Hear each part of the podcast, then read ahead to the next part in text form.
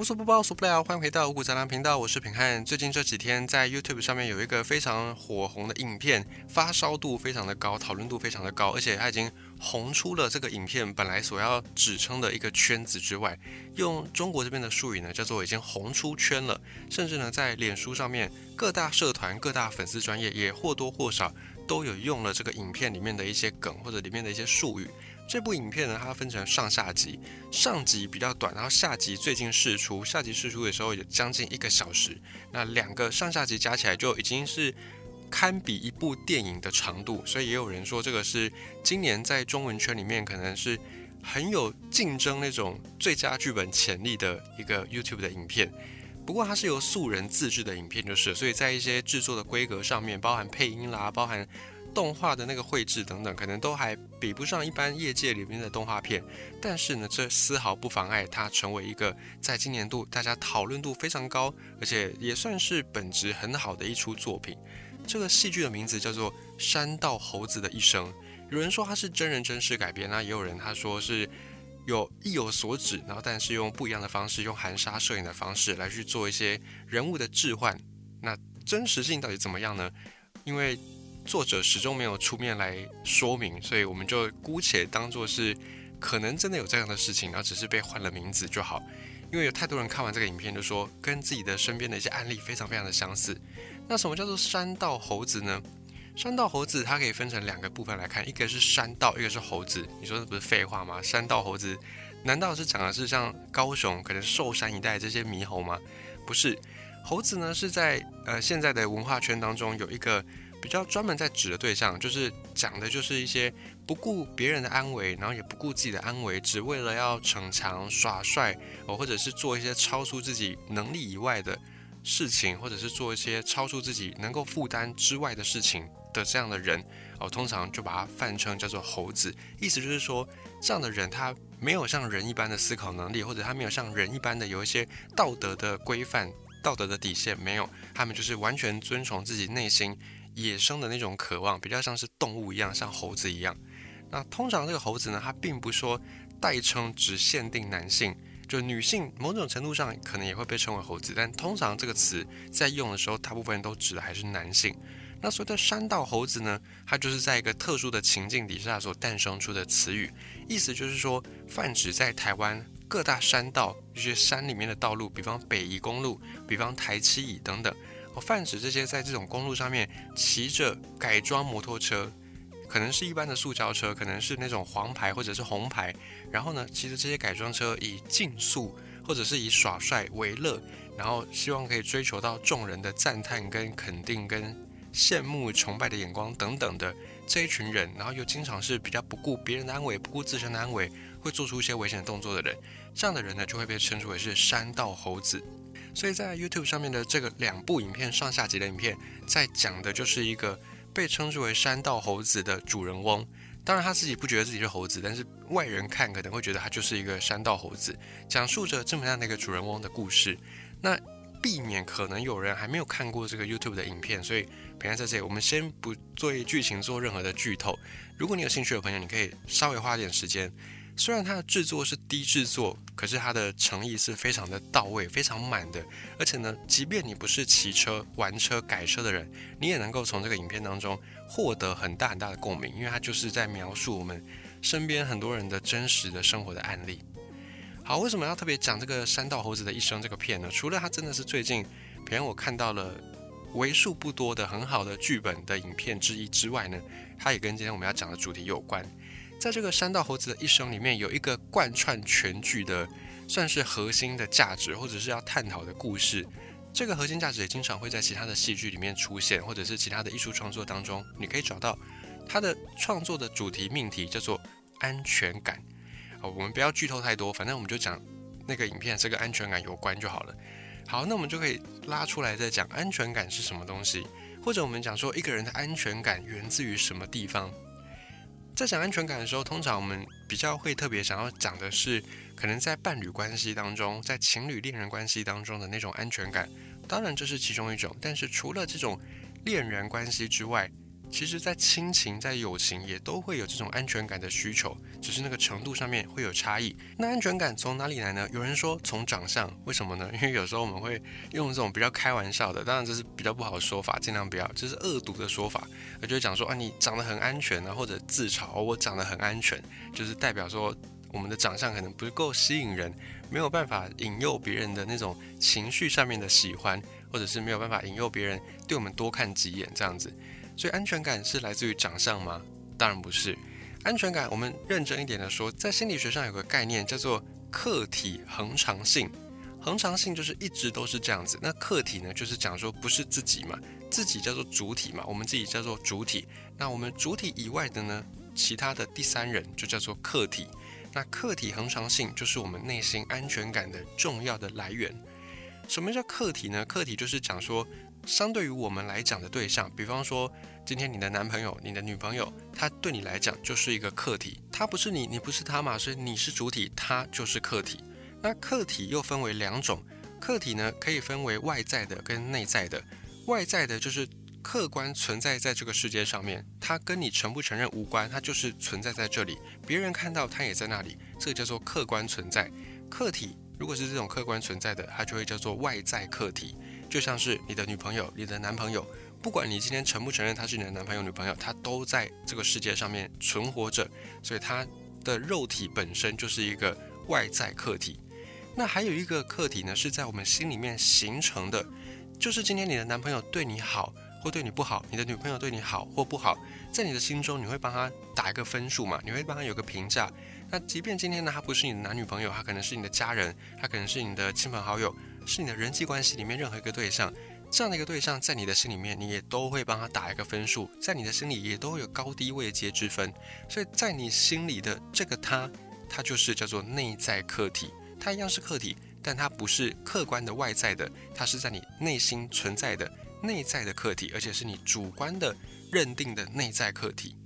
那客体恒常性呢，就是我们所说的外在客体跟内在客体，如果能够保持一致。能够保持一种稳定，保持一个一直都是稳定的状态，那你对这个人你就自然而然有安全感。而客体恒常性呢，就是讲的说我们自己，我们作为主体，我们跟客体可以保持一种稳定的状态，一种恒长、恒久、稳定的状态，这就叫做客体恒常性。如果你是一个具有客体恒常性的人，那么对于这些外在的客体，你的心里面会有一个打分数的，叫做内在客体。这个内在客体，你是可以反映出。外在客体的稳定的一些特质，你不会因为外在客体的变化而动摇你在内在客体对这个人的分数。好，什么意思呢？举例来说，你的男女朋友可能在日常生活当中对你都很好，但是两个人相处难免会有吵架，难免会有一些不愉快，难免会有一些争执。如果呢，他跟你相处的十分当中，可能有一分是偶尔会吵架，那剩下九分都是他对你非常的好。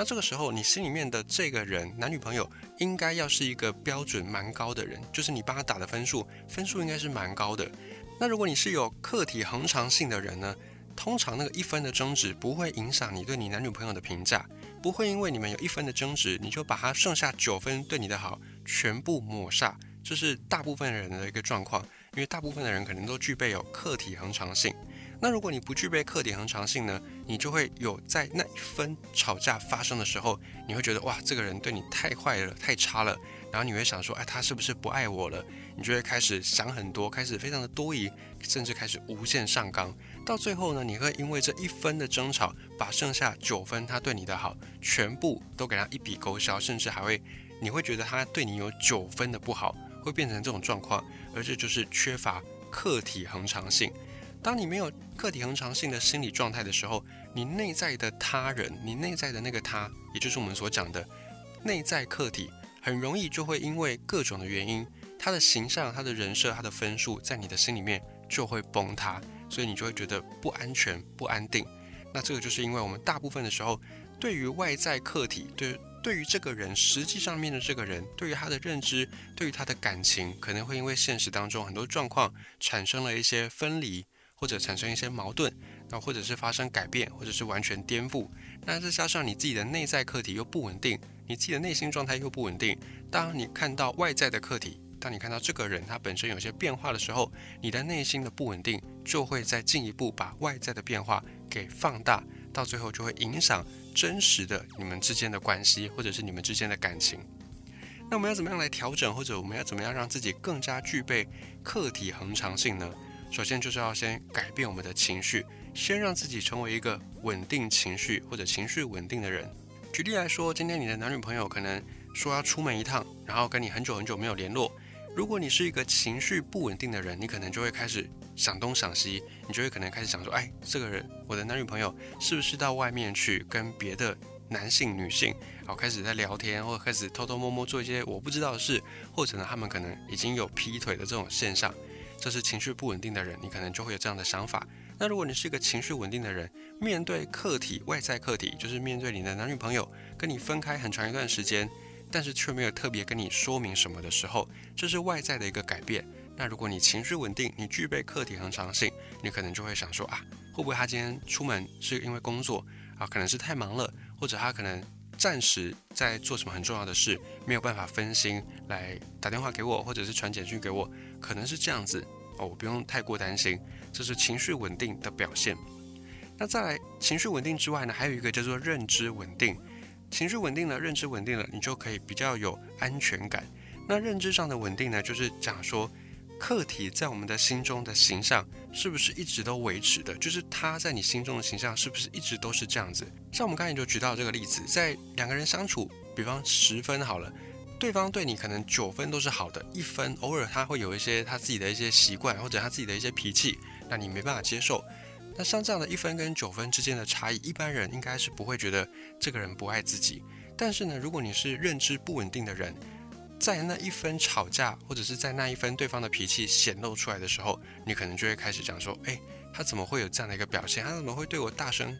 对我大小声，对我大呼小叫，他是不是不爱我，或者是他是不是不是我命中注定的那个人呢？就是认知不稳定，你可能会有这些想法。那如果你是认知稳定的人，你可能就会想说啊，没关系，他本来每个人就是每个人生长背景不一样，会养成不一样的习惯价值观，所以他有这样的脾气，我觉得是很正常的。当然，我能不能够接受，我们需不需要磨合，那是另外的事情。但是他有这个脾气，我觉得是很合理的。我没有什么好理由去叫他不要去有这样的脾气的，这是认知稳定的人的表现。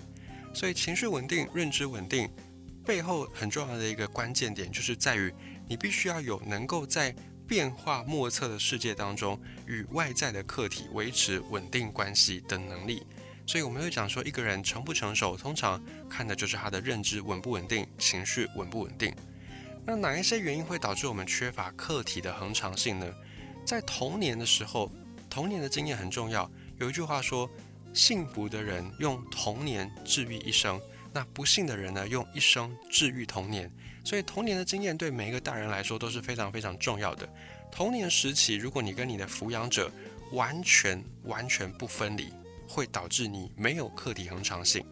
什么叫做完全不分离呢？就是有的爸爸妈妈或者是有的照顾者跟这个小朋友。时时刻刻黏在一起，而且小朋友几乎是哭就可以获得满足，马上有求必应，什么样的要求都可以及时，几乎是马上就获得满足。像这样子，在童年时期没有经历过跟抚养者分离状况的小朋友，长大之后容易有这种客体恒常性的缺乏，因为他们不知道说。因为他们一直处在像小 baby 一样跟照顾者共生的这个阶段，所以小朋友没有办法在心里面形成有关于抚养者，也就是有关于可能爸爸妈妈或者阿公阿妈的内在课题。他们只能够感知到阿公阿妈、爸爸妈妈的外在课题，就是客观的存在，但他们没有办法去想象这个妈妈或者爸爸或者阿公阿妈或者其他照顾者在他们内心的这种内在课题，所以就没有办法形成课题的恒常性。既然都不要不分离，就是还是要分离嘛？那我强制分离可不可以？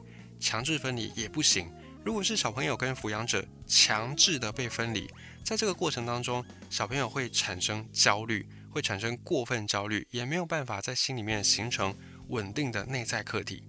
所以，只有在分离的时候，抚养者跟这个小朋友分离的状况是，小朋友在没有特别需要的状况之下，抚养者可以跟小朋友分离。那当这个小朋友呢？在有需要的时候，那这些抚养者及时的出现，这个时候呢，小朋友他们才有办法产生对抚养者的内在客体，也就是他们才有办法培养对抚养者、对爸爸妈妈或者是照顾者的信心。所以都不分离不行，强制分离也不行，只有适度的在没有需求的时候分离，这样对小朋友来说才是一个比较好的，可以建立他在内心的有内在客体的客体恒常性的关键。再来成长过程当中，如果抚养者给这个小朋友的回应是忽冷忽热的时候，也会导致小朋友的认知出现了一些障碍。因为有时候他请求你帮忙，可能都请求同一件事，但有时候你可能因为别的外物，你心烦气躁，你对他很凶。那有的时候你可能心情好，哦，你可能其他的地方春风得意，你对小朋友的回应非常的温暖，那小朋友就会困惑，诶，那我到底该怎么做，我才会得到一个比较好的回应呢？因为我都同样的做一个请求，但是你会根据你的心情不好来回应我，你会根据你的心情好坏对我有不一样的回答。那这个时候小朋友他得到的回应是忽冷忽热的，他也很难就养成客体恒常性。所以小朋友在生活当中必须要给他累积足够的温暖的经验，而且他必须要认为温暖就是人跟人之间的互相的温暖关怀付出是生活的常态。他才不会因为这种小小的分离就觉得啊，爸妈不要我了，或者才不会因为这种小小的跟爸妈之间的冲突就动摇了爸妈或者是主要照顾者在小朋友心里面美好的这种内在客体、美好的形象。所以有三种状况很容易会让小朋友没有办法养成客体恒常性。第一个就是童年时期跟爸爸妈妈完全不分离；第二个呢是跟爸爸妈妈被强制分离；以及第三个是。成长过程当中，爸爸妈妈给予小朋友的回应，经常是忽冷忽热，情绪起伏很大的。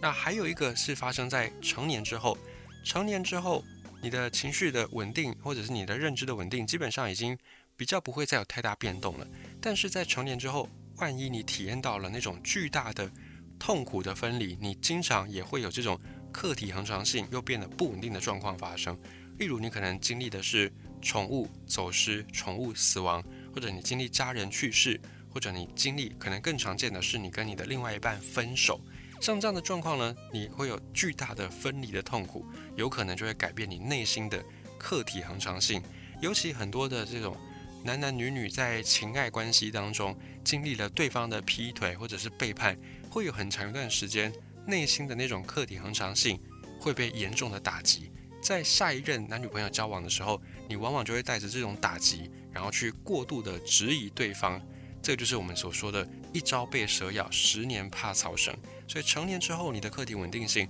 客体恒常性也有可能会发生改变。不过呢，好消息是，客体恒常性它是可以被改变的，它是可以让你重新的学习，让你更有安全感的。首先呢，第一个做法就是我们在认知上面有改变。如果你是一个没有客体恒常性的人，在跟外界的互动，你经常会产生负面情绪，然后你马上就会对自己给一个负面的评价，或者你马上就会对别人下一个负面评价。例如在男女关系当中，你跟你的另外一半吵架了，那这个时候呢，你很容易就会想说啊，对方你看这样鸡肠鸟肚的，连我讲他个几句都不行，像这样的人，我还有办法能够跟他在一起，我还有办法能够跟他长相厮守吗？这是其中一种，或者你可能就会往内去。反省自己，你可能就会觉得啊，一定是我配不上他，一定是我自己不够好，然后所以我们才会有这种价值观的冲突等等等等。所以如果一旦有负面的情绪，你马上就会对自己或对外界定下负面的评价。这个时候，我们就要来做认知的改变，我们就要避免这种太快下结论的方式，我们反而是可以用另外一个模式来取代这种负面的评价。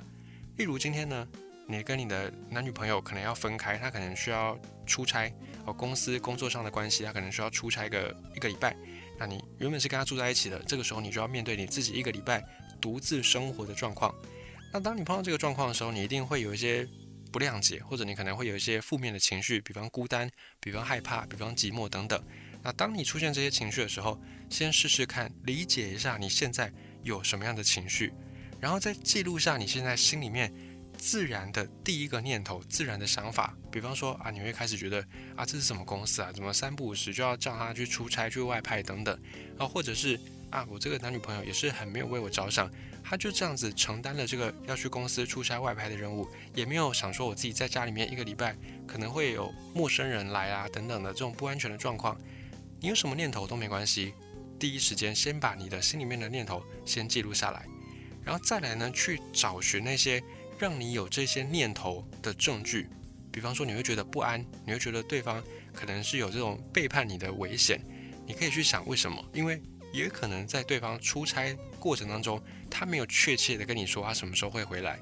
这个是可能会让你有刚才讲的那些想法的原因。所以像这样的一个证据，你在你的想法当中尽可能的可以去把它找出来，然后呢，再同时给这些想法一个反面的举例。对方没有跟你说他明确什么时候回来，这时候你可能会担心，你可能会怀疑他，诶，是不是要偷偷跟别的人再约会等等，再碰面等等。那这个时候呢，你在帮自己做一个方向的改变，就是你自己要变成辩论比赛里面的辩方还有反方，你自己要去提出两个论证。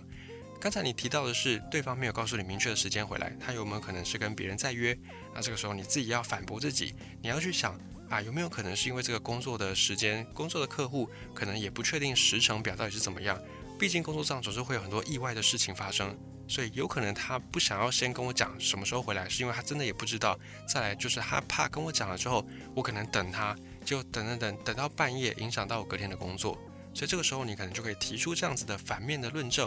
然后呢，你再去对比你现有的证据。然后再对比，诶，平常你跟这个人相处的一个状况，你再去平衡权衡一下这两个想法，到底哪一个比较有可能？然后最后你再去观察，在你分析完了这些想法之后，你自己的情绪变成怎么样了？这只是其中一种，我们先改变认知的部分。当你负面情绪出现，不要太快的马上下评价，先用我们刚才讲到的这一套方式来做一个观察。另外就是培养情绪上面的改变，我们所说的嘛，客体恒常性就是讲认知稳定、情绪稳定。那认知的稳定，我们刚才练习过了，情绪要如何稳定呢？很简单，就是去找寻新的情绪稳定的人，去跟他们建立关系，包含是朋友哦，或者是可能是另外一半。当你的身边的人际关系比较多是这种，也是。有客体恒常性的人，也是他们情绪稳定的人，不会动不动就情绪勒索，不会动不动就用分手来跟你做要挟的这样的人，你多跟他们相处，才有办法维持你的情绪上面的那种认知，以及才有办法去改变你在情绪上面的一个稳定性，才不会变得，哎，你跟这些人一样，很容易就会变成情绪勒索，很容易就会变成可能用离开哦，或者用死、用自杀这种事情来去当做人际关系营运维持的筹码。所以，当你发现你身边有这样的人的时候呢，珍惜生命，慢慢的远离这样的人，然后去找寻比较情绪稳定的人，或者我们讲的有客体恒常性的人，再去建立关系。这样子一来，稳定了认知，稳定了情绪，你就可以又回到客体恒常性具备的人，